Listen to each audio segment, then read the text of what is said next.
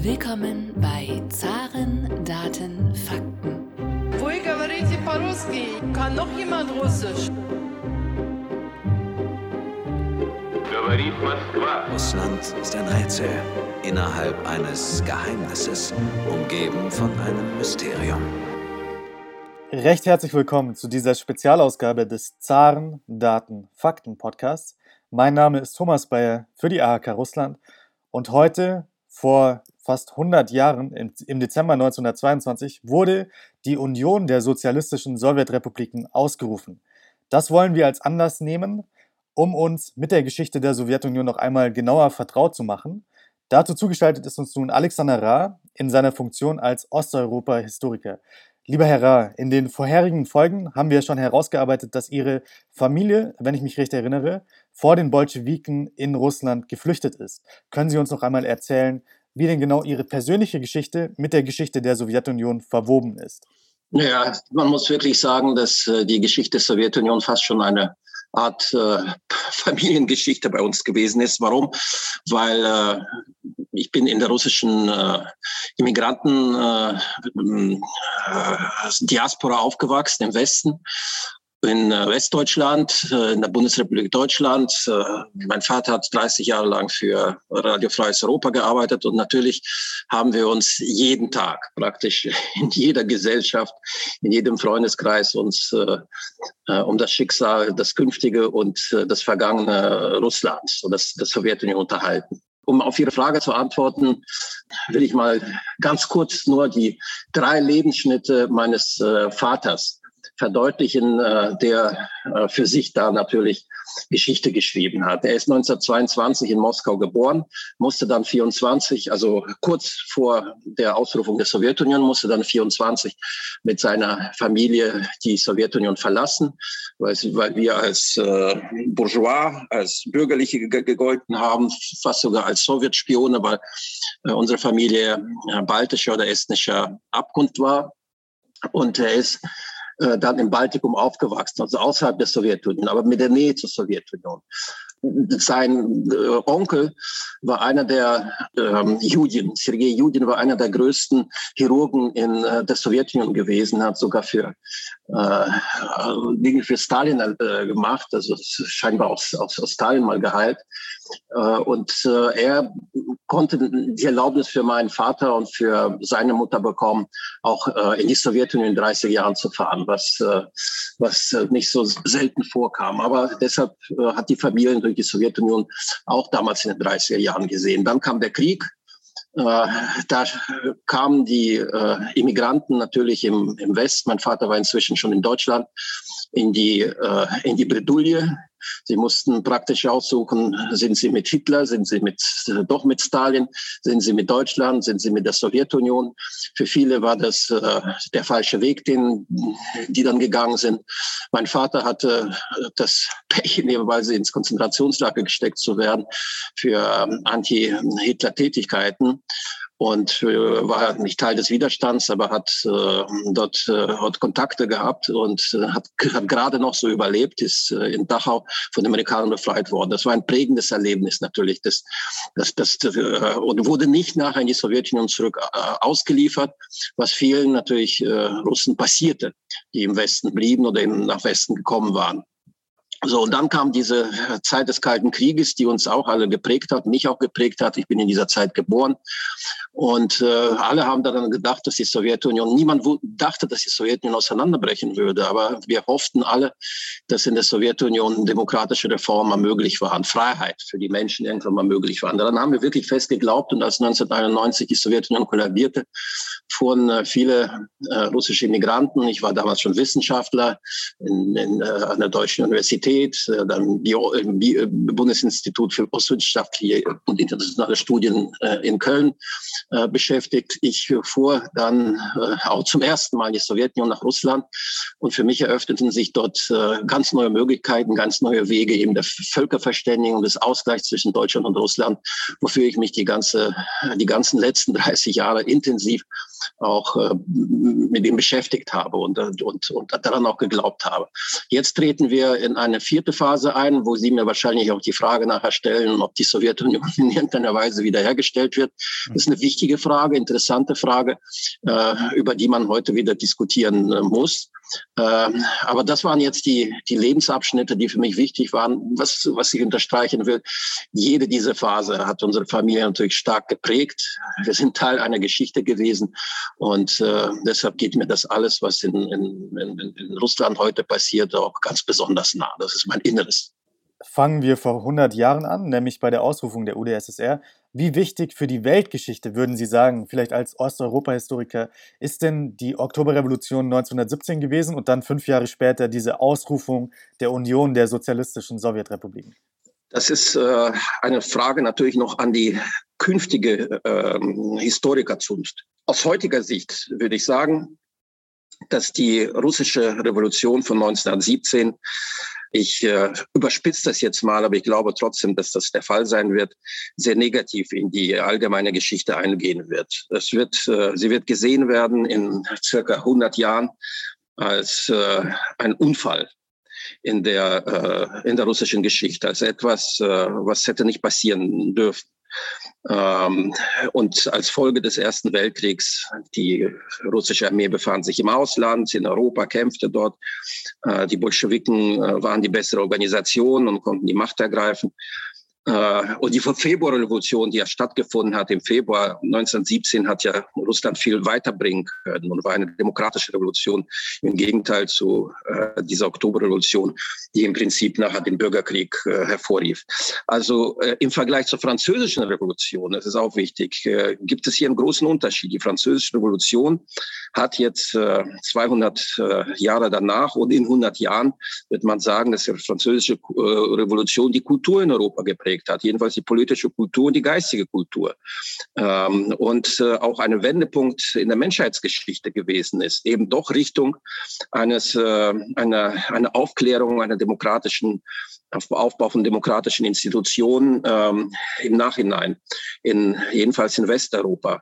Die Oktoberrevolution, ich betone nochmal, wird aus meiner Sicht auch in Russland nicht als das gesehen, als dass sie im Kommunismus gesehen wurde, nämlich als eine Art Wendepunkt in der russischen Geschichte. Sie wird äh, auch in Russland heute mehr und mehr vergessen.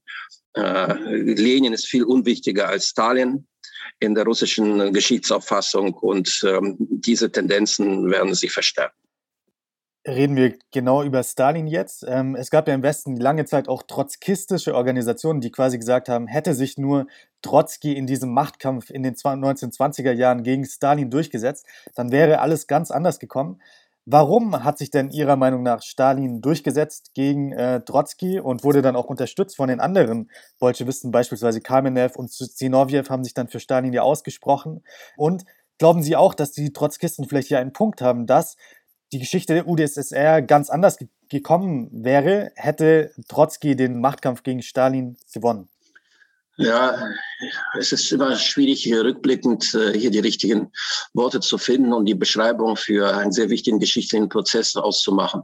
Ich glaube, wenn Trotzki äh, gewonnen hätte im Machtkampf, äh, dann hätte er eine Weltrevolution ausgerufen. Dann hätte äh, vielleicht der Zweite Weltkrieg äh, früher begonnen. Es war ein überzeugter äh, Bolschewik, ein Revolutionär, ein Ideologe, der ja auch sagen wir mal, die Sowjetunion wieder aufgebaut, äh, das russische Imperium wieder aufgebaut hat, indem er die Rote Armee damals, äh, äh damals äh, äh, aufrichtete und äh, mit ihr die alten Gebiete, die sich 1917 äh, vom kommunistischen Russland abgespaltet haben, nach der Revolution wieder mit Gewalt heim ins Reich holt äh, wieder an die äh, und damit die Sowjetunion dann begründete. Also Stalin war jemand, der, äh, der sehr machtgezielt, machtstrebig war. Äh, ich glaube, er, er war pragmatischer. Er war auch äh, ein größerer und besserer Intrigant in diesen äh, politischen Spielen als äh, Trotzki, Kamenev oder Zinoviev, die alle zu ideologisch äh, vorgingen oder vorgehen wollten. Ähm, Stalin war brutal, äh, hat sich äh, praktisch die bolschewistische Partei untergeordnet, hat äh, genau gewusst, wie man die Schalthebel dieser Partei äh, aufbaut, um völlige Kontrolle über Partei und Gesellschaft äh, zu bekommen. Er hat auch den Angstfaktor in der Gesellschaft geschürt ähm, mit seiner Brutalität, mit den großen Säuberungen, mit der Kollektivierung und so weiter. Äh, Stalin war eine negative, aber eine große Persönlichkeit in dem Sinne des 20. Jahrhunderts, äh, der machtbesessen, intrigenreich äh, wusste, äh, wie Macht zu bekommen, zu erzielen und zu erhalten war. Und damit war er seinen Gegnern überlegen. Sie haben jetzt schon die Sowjetunion angesprochen im Kontext auch des russischen Zarenreichs. War denn die Sowjetunion in gewisser Weise einfach nur die Weiterführung des russischen Zarenreichs unter anderem Namen? Ja, man hat vielleicht äh, neue Fahnen rausgehängt, aber hat sich da eigentlich gar nicht so viel geändert im Endeffekt? Na, die, die Ideologie hat sich verändert. Der eigentliche Geist, es war äh, kein Russland mehr aus meiner Sicht. Auch wenn heute Historiker schreiben, dass äh, die Sowjetunion die Fortführung äh, des zaristischen Russlands gewesen ist, dem verneine, das verneine ich. Ich glaube, diese These stimmt überhaupt nicht. Immerhin darf man nicht vergessen, dass die ganze Führungsschicht äh, der oder große Teile der Führungsschicht des zaristischen Russlands äh, entweder umgebracht oder in die Migration vertrieben wurden. Und es kam eine ganz neue Elite der sagen wir, Sowjettechnokraten äh, äh, und äh, der Schergen aus den Geheimdiensten an die Macht die äh, ein ganz anderes äh, Russland äh, formten. Wir können natürlich später auch über die, sagen wir mal, Errungenschaften, es gab ja auch welche der Sowjetunion reden. Aber im Grunde genommen war das, was wir in den 20er Jahren nach dem Scheitern der neuen ökonomischen Politik, Anfang der 20er Jahre, was ja noch positiv gewesen ist und vielleicht an die, an die Zeit der Februarrevolution anknüpfen wurde, aber was danach passierte, war meiner Meinung nach Terror vor allen Dingen nach Ende des, äh, des, des Bürgerkriegs und äh, in der zweiten Hälfte der 20er und vor allem in den 30er Jahren. Und ein, solchen, ein solches Terrorregime hat es im zaristischen Russland nicht gegeben. Der Zar war viel, äh, hatte eine Legitimität über fast 1000 Jahre oder jedenfalls der, als, in, als Monarch. Und äh, oder davor seit Peter, seit, seit Ivan dem, dem, dem, dem, dem vierten eben 500 Jahre.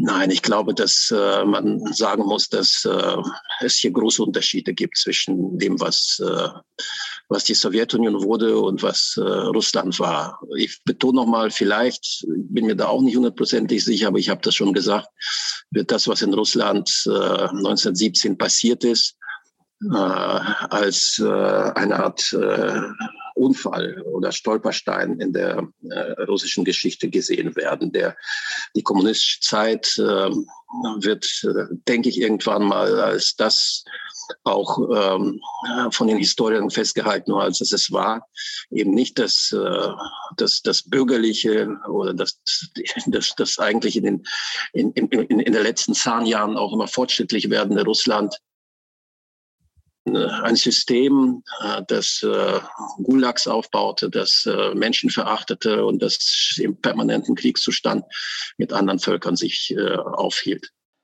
Ich lese gerade das Buch The Affirmative Action Empire von Harvard-Professor Terry Martin und um die nächste Frage vielleicht einzuläuten, möchte ich aus dem Buch ganz kurz zitieren. Nämlich Terry Martin schreibt in dem Buch, was 2001 veröffentlicht wurde, im Falle der Sowjetunion wo alle Nicht-Russen bevorzugt werden sollten, trugen allein die Russen die Hauptlast der positiven Diskriminierung. Die sowjetische Politik verlangte in der Tat russische Opfer im Bereich der Nationalitätenpolitik. Gebiete, in denen Russen die Mehrheit stellten, wurden an nicht-russische Republiken abgetreten.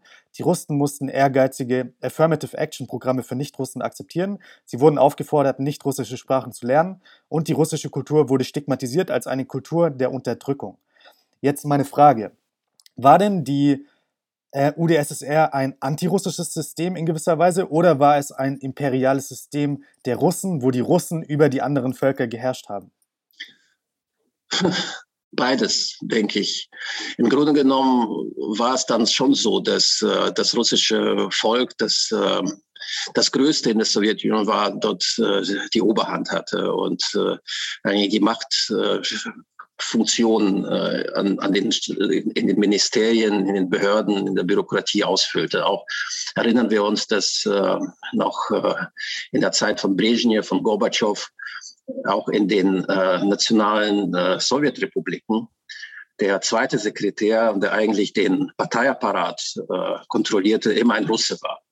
Das heißt, äh, man kann schon sagen, dass, äh, dass, dass, dass der russische Faktor in der ehemaligen Sowjetunion schon eine große Rolle spielte, neben einem ukrainischen, weil die Ukrainer waren damals den Russen, denke ich, gleichgestellt, obwohl das äh, heute auch kein, kein, kein, keiner mehr haben will, aber und hatten auch ihre Seilschaften und ihre Möglichkeiten an die Spitze kommen.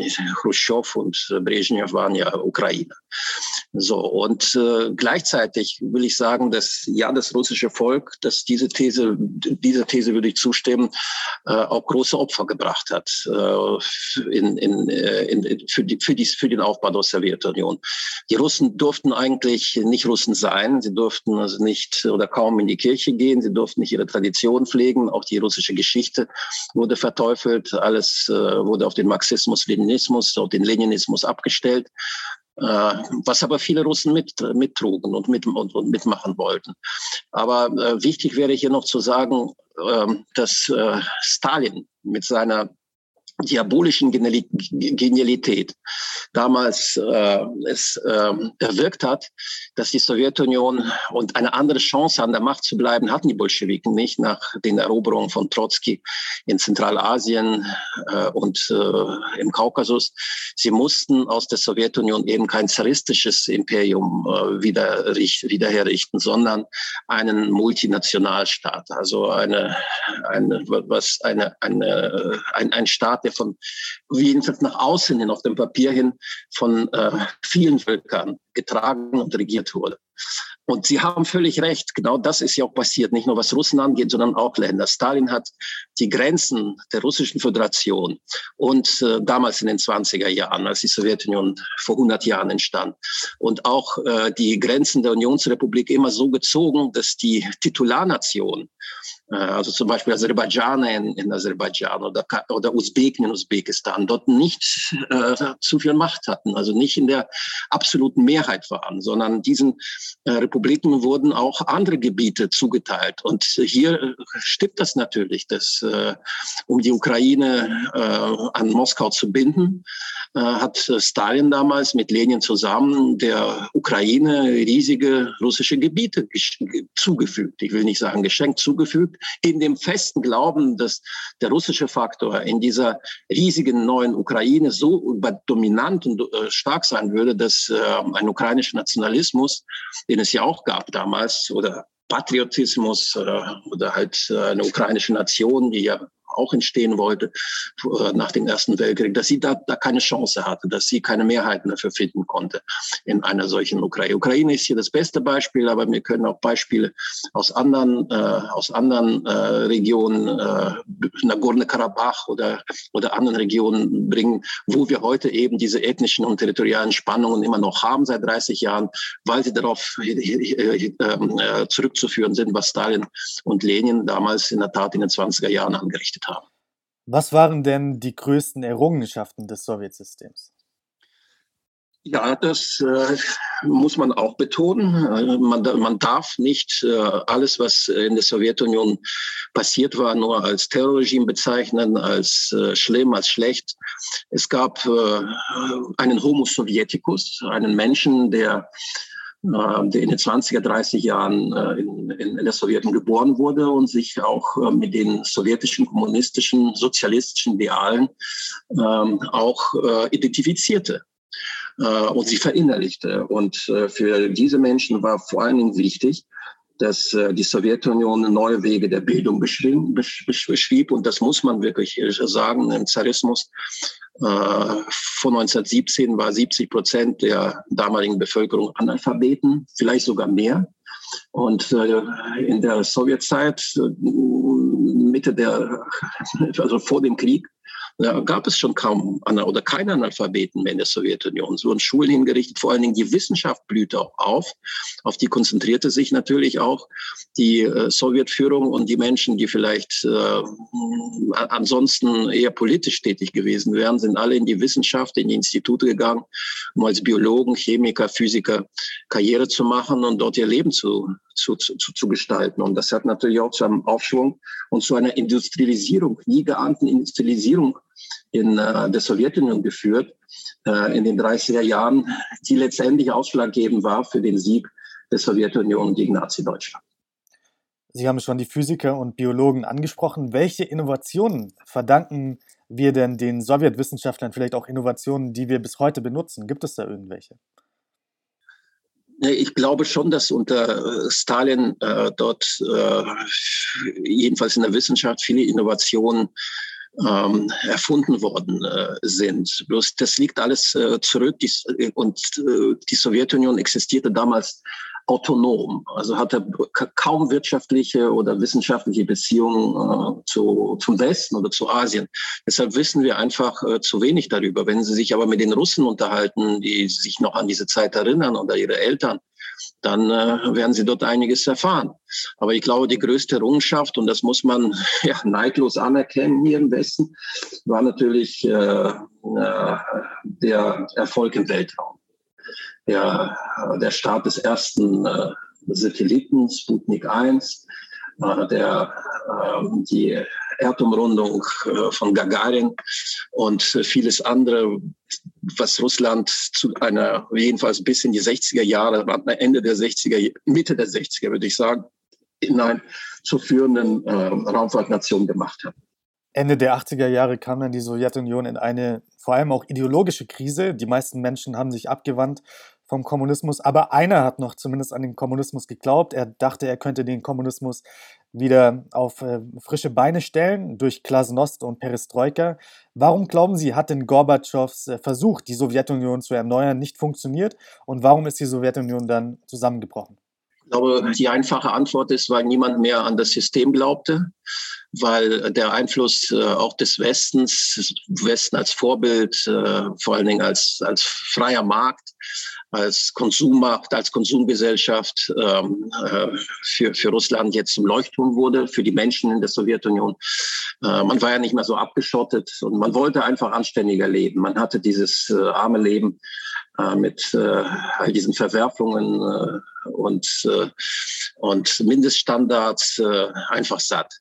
Aber ich würde sagen, Gorbatschow war kein Kommunist. Ähm, die Sowjetunion als kommunistisches Empire endete, denke ich, mit Stalins Tod. Wir wissen, dass, ähm, äh, ich will nicht so sehr in die Geschichte eingehen, dass schon Beria, der NKWD-Chef, der Geheimdienstchef, der zuerst Stalin beerbte oder beerben wollte, schon äh, damals äh, große Reformen vorgehabt hat. Und er wurde dann noch gestoppt, aber Khrushchev hat drei Jahre nach Stalins Tod ja praktisch äh, das Erbe Stalins liquidiert. In seiner Geheimrede, wo er die ganze Schuld für das, was in der Sowjetunion an Terror Regime aufgebaut worden ist, an Verfolgung, an Gulag und so weiter und an den Fehlern in der Außenpolitik äh, Stalin die Schuhe schob.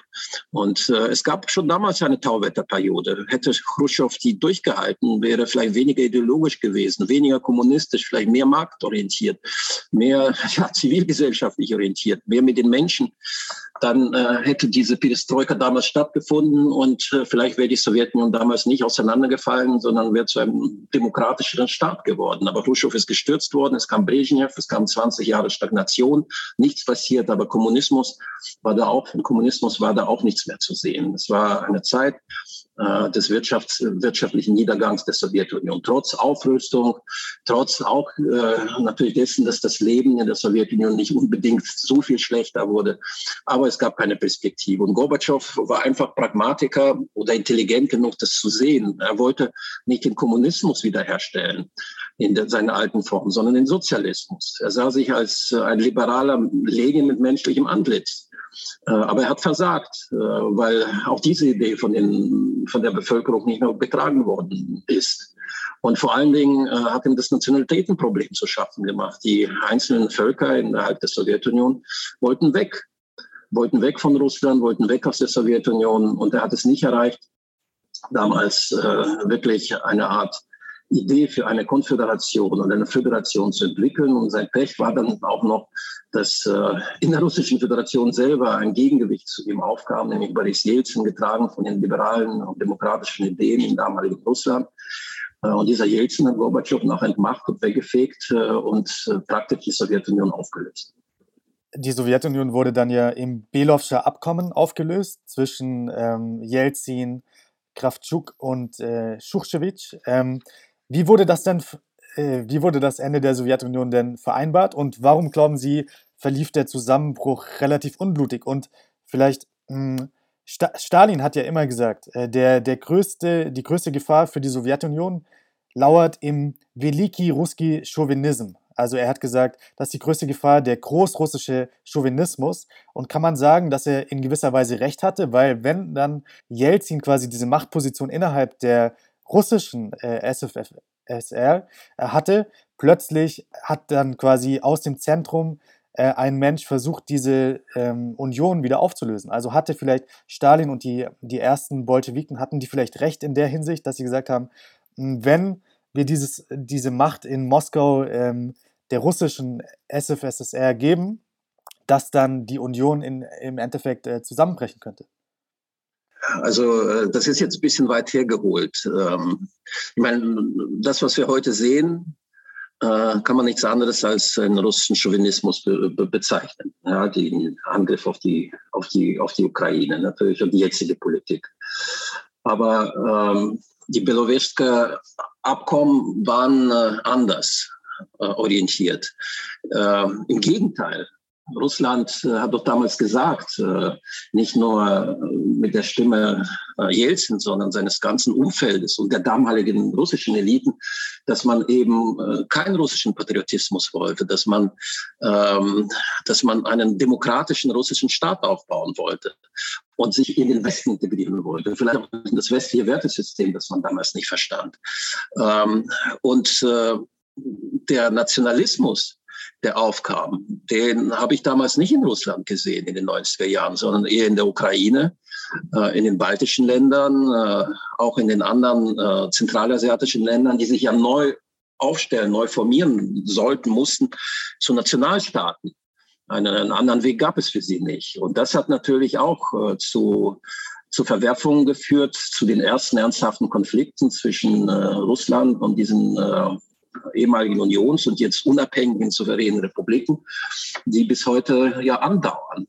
Also der Nationalismus, äh, wenn Sie so wollen, äh, ist nicht nur äh, den, den, dafür sind nicht nur die Russen schuld jetzt, sondern die, die, der gesamte postsowjetische Raum hat sich eben nicht auf demokratische Art und Weise, sondern mehr Richtung Nationalstaatlichkeit in diesen Ländern entwickelt und daher auch die viele Probleme, die, die, die dort existieren, die wir im Westen so gar nicht verstehen. Ich habe, glaube ich, meine Frage nicht, nicht ganz richtig formuliert, sondern ich wollte eigentlich darauf hinaus, ähm, ob die UdSSR eher von innen dann aus Moskau quasi zusammengebrochen ist oder durch den Druck, ähm, der in den Republiken entstanden ist. Was glauben Sie? Das ist die Schlüsselfrage für Historiker. Beides. Beides würde ich sagen. Einerseits äh, wollte Jelzin den Machtkampf gegen Gorbatschow gewinnen. Er saß ja auch im Kreml. Es gab eine Doppelherrschaft in Russland. Die Herrschaft der RSFSR, also der Russischen äh, Sozialistischen Republik, die immer stärker wurde, die Sowjetunion mit der Zentralmacht immer schwächer wurde. Gorbatschow hat sich überhaupt nicht wehren können. Ihre Frage, warum verlief der Zusammenbruch der Sowjetunion relativ unblutig, im Zentrum absolut unblutig. Naja, bis auf den Putsch, wo halt drei Menschen äh, umkamen und Panzern überrollt wurden. Aber ähm, die Revolution, wenn es eine überhaupt gegeben hat, war völlig äh, unblutig, äh, weil äh, die Sowjetunion keine Träger mehr hatte, außer die Putschisten, die ja auch alle innerhalb von drei Tagen versagten. Aber es stimmt auch, das betone ich noch einmal, das habe ich gesagt, die eigentliche äh, Zerstörungskraft, in Anführungszeichen natürlich, weil die, diese Unionsrepubliken würden das anders sehen, für die Sowjetunion, kam äh, aus den nationalen Republiken, wo sich äh, der Aufwiderstand gegen Moskau erholt, immer stärker wurde, aber auch der Drang der Eliten, die, äh, die es dort gab, Neu Neuformierung der Eliten nach Unabhängigkeit, Souveränität, nach nationaler Identität, nach Freiheit äh, von Russland, von Moskau doch stärker wurde. Lassen Sie uns nun über das neue, moderne Russland reden. Inwiefern ist denn die russische Föderation gleich und unterschiedlich zur Union der sozialistischen Sowjetrepubliken? Die Ideologie ist völlig anders. Ja. Aber ich muss sagen, dass äh, äh, ich das als äh, Fehler betrachten würde, was äh, dass, dass Putin nicht auch noch vor dem Ukraine-Krieg doch äh, ständig versucht hat, eine Symbiose zu schaffen zwischen äh, dem äh, Russland vor 20, äh, vor 1917 und dem Russland noch 1917. Ich habe diese Entwicklung sehr genau verfolgt und. Äh, ich äh, fand von Anfang an, als 1991 die Sowjetunion auseinanderbrach, dass man äh, sehr viel mehr Augenmerk legen müsste auf das äh, Russland vor 1917, auf die Tradition, auf die Ideale, die damals existierten. Ja, auch auf das alte Imperium, das aber mit äh, anderen Ländern äh, der, Welt äh, mehr oder weniger, jetzt Deutschland ausgenommen, in, in Frieden und Eintracht lebte. Aber ich würde sagen, dass äh, man die Geschichte jetzt natürlich, äh, sie wird, sie wird neu geschrieben werden, neu aufgefasst, neu verstanden werden müssen. Aber äh, es scheint so zu sein, dass äh, die Eliten, die heute Russland regieren oder in Russland äh, in den letzten 30 Jahren an Macht bekommen haben und dieses neue Russland aufgebaut haben, ist im Gegenteil. Im Gegenteil, den unbedingt wollen, dass äh, Elemente der Sowjetunion, die sowjetische Vergangenheit dort auch eine Art Träger dieses neuen äh, Russlands nach 1991 werden soll. Ist ein Problem, weil man sich damit natürlich gegen, gegen die Osteuropäer stellt, gegen andere Nationen, die in der Sowjetunion natürlich natürlich äh, einen, einen, immer einen Feind gesehen haben. Auf der anderen Seite, ich weiß nicht, vielleicht ist das äh, auch von meiner Sicht irgendwie falsch betrachtet, weil äh, es gab ja immerhin drei oder vier Generationen von, von, von Menschen, die in der Sowjetunion aufgewachsen sind und dort äh, glücklich waren. Ich sage immer, wenn man die, die, die Sowjetunion oder Russland heute verstehen muss, dann muss man sagen, und dieses Experiment führe ich immer wieder durch, wenn ich in Russland bin, in größten Veranstaltungen. Ähm, ich frage immer die Menschen, wie sie eben zu, zu Stalin oder zu, zu Russland, zur Sowjetunion stehen. Ich muss sagen, im Endeffekt äh, haben sie eine Bevölkerung in Russland heute, äh, die aus einem Drittel aus Opfern der Sowjetherrschaft besteht, also aus den, äh, den, den Enkeln denen, die verfolgt oder in den Gulags umgebracht worden sind oder im großen Terror äh, auch unterjocht wurden, dann ein Drittel der Gesellschaft, die immer die Gewinner in der Sowjetunion waren, die auch von der, von der Entwicklung in der Sowjetunion immer geworden, äh, profitiert haben. Und nicht nur äh, äh, karrieremäßig, sondern als Wissenschaftler, wie gesagt, als, äh, als Sportler, äh, auch als, äh, als Bürger der Sowjetunion, als Homo Sovieticus sich angesehen haben, stolz waren auf ihr Land und äh, mit dem Russland vor 1917 nichts zu tun haben wollen. Und dann gibt es ein Drittel, dem das egal ist in, der, in Russland. Die leben von der, von der Hand in den Mund und machen sich da keine Gedanken darüber, wohin die Reise geht und woher man kann. Man kann. Und dieses Gemisch ist das, was heute Russland ausmacht. Und äh, nach diesem, was ich jetzt gesagt habe, können Sie natürlich schließen, ob die Sowjetunion und Russland gleich sind oder unterschiedlich. Ist eine schwierige Frage. 2005 hat der russische Präsident Wladimir Putin ja gesagt, dass das Ende der Sowjetunion die Zitat größte geopolitische Katastrophe des Jahrhunderts gewesen sei. Jedoch hat äh, Präsident Putin auch 2021 in seinem berühmt-berüchtigten Aufsatz zur Ukraine geschrieben, dass, Zitat, die Bolschewiki das russische Volk als unerschöpfliches Material für ihre sozialen Experimente behandelten. Wie passt das denn zusammen? Wissen Sie, die, die sowjetische Geschichte ist deshalb auch so kompliziert, weil er so widersprüchlich ist. Beides stimmt, je nachdem, was der Blickwinkel ist. Ich sagte ja, ein, ein, großen, ein großer Teil der Gesellschaft ähm, betrachtet sich als Erbe der äh, glorreichen Sowjetunion und äh, fühlt sich als, als eine Art Homo Sovieticus. Und dann gibt es äh, natürlich diese, diese großen Opfer und viele dieser, dieser Menschen, die, äh, die ganz andere Erinnerungen, nur negative Erinnerungen von der Sowjetunion haben. Also ich will sagen, äh, man muss äh, man muss einfach Russland sehen oder die Bevölkerung heute, die unterschiedlich ist, völlig unterschiedlich. Es sind Menschen dort, äh, wie, wie viele äh, Schriftsteller auch in Russland in Filmen oder, oder in Büchern noch beschreiben, die äh, die nebeneinander herleben und ganz andere Ansichten und ganz andere äh, Vorbilder und ganz andere Ideen entwickeln. Als letzte Frage nun, was können wir denn aus der Geschichte der UdSSR für heute mitnehmen? Warum müssen wir uns mit der Geschichte befassen, beschäftigen und was können wir daraus lernen für heute?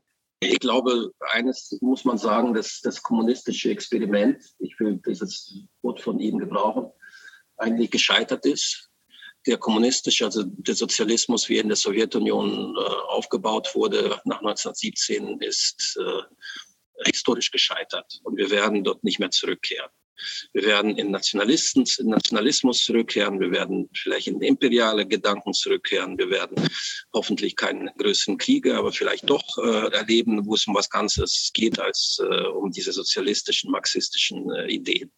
So gesehen ist die Oktoberrevolution im Prinzip auch marginalisiert in der Geschichte aus meiner Sicht. Lernen können wir dann auch, dass äh, die Sowjetunion ständig äh, verändert wurde. Dann erinnern wir uns, äh, Lenin kam mit, mit einer brutalen Revolution äh, an die Macht. Nachher hat er gesehen, dass es nicht anders geht, als Reformen durchzuführen. Es gab die neue ökonomische Politik in den 20er Jahren.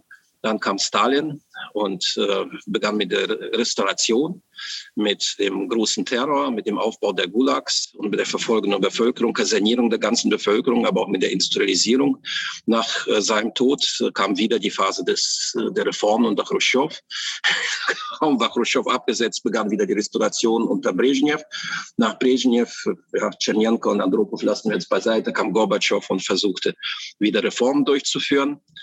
Äh, dann kam äh, Jelzin, der auch diese, diese, diese Reformpolitik weiterentwickeln wollte. Und mit Putin haben wir jetzt wieder mit einer Restauration zu tun. So sehe ich jedenfalls die Geschichte des Auf und Abs in der Sowjetunion, auch in Russland. Äh, wir haben vieles gemein auch mit, äh, mit der Geschichte, die wir in, in Russland in den davorgehenden Jahrhunderten gesehen haben. Und äh, ich weiß nicht, ob man davon lernen kann, aber jedenfalls war die Sowjetunion kein solches äh, Monolith wie man wie einige heute annehmen. Lieber Herr Ra, vielen Dank für Ihre Zeit und vielen Dank für Ihre tiefen Einblicke in die Geschichte der Sowjetunion. Danke, Herr Bayer.